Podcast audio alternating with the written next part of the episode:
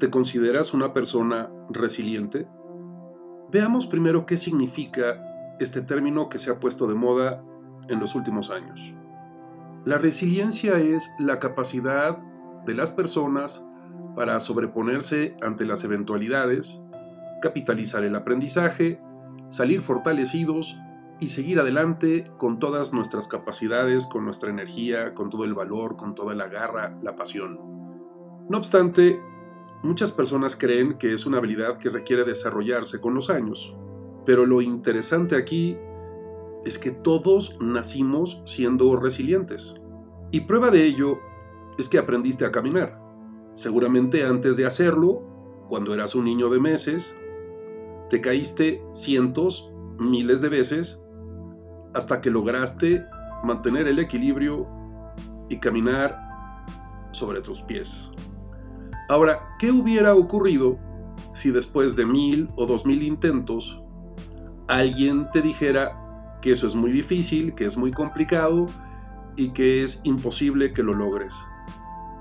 Pues seguramente entonces estaríamos gran porcentaje de la población anclados en una silla de ruedas pensando en que es imposible caminar.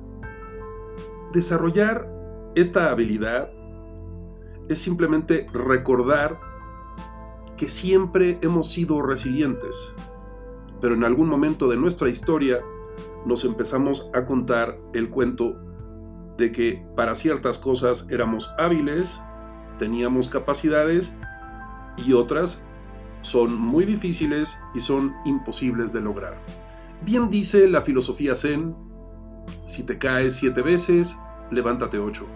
Quizá esta habilidad es una de las más importantes en el ámbito de la vida.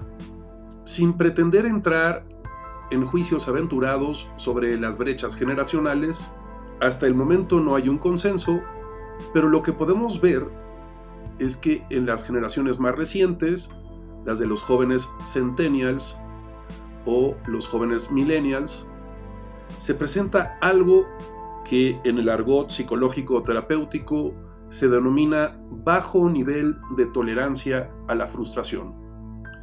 Y tal parece que conforme más jóvenes, menor tolerancia tenemos. Lo cual constituye un serio problema en todos los ámbitos de la vida. Analicemos los motivos de dicho comportamiento.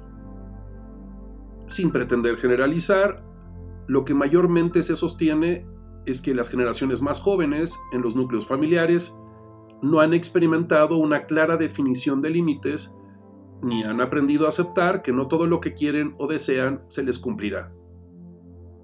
Elevar tu nivel de tolerancia a la frustración significa que aceptes y entiendas que no todo va a ser como quiero, cuando quiero y porque quiero. Si durante la infancia los padres no fueron capaces de marcar claros límites y no enseñaron a sus hijos a convivir con la palabra no y la aceptación de que no todo lo que pidan, demanden o exijan se les cumplirá, no entenderán, sino demasiado tarde, que requieren aprender a vivir aceptando que las cosas no van a ser todo el tiempo como quieren. La justificación recurrente de muchos padres es que no quieren que sus hijos vivan las mismas limitaciones, escasez, pobreza o sacrificios que ellos padecieron. Pero esto actúa en detrimento del desarrollo de la resiliencia. Requerimos entonces aprender a sobreponernos ante las eventualidades. Requerimos desarrollar un manejo emocional y no ser gobernados por exabruptos, berrinches, malas caras.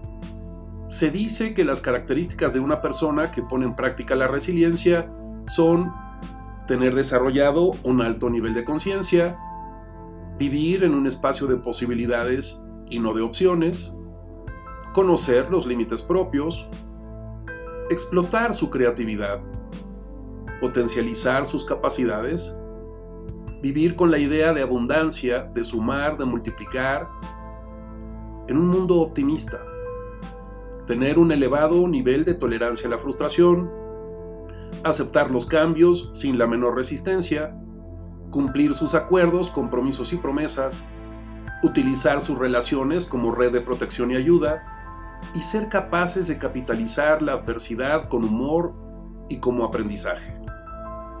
Esta capacidad de ser resiliente se fundamenta en la confianza, en la actitud positiva, en la capacidad de reflexión, de análisis, en la introspección, en tener desarrollada una inteligencia emocional, el aprender a fluir y soltar.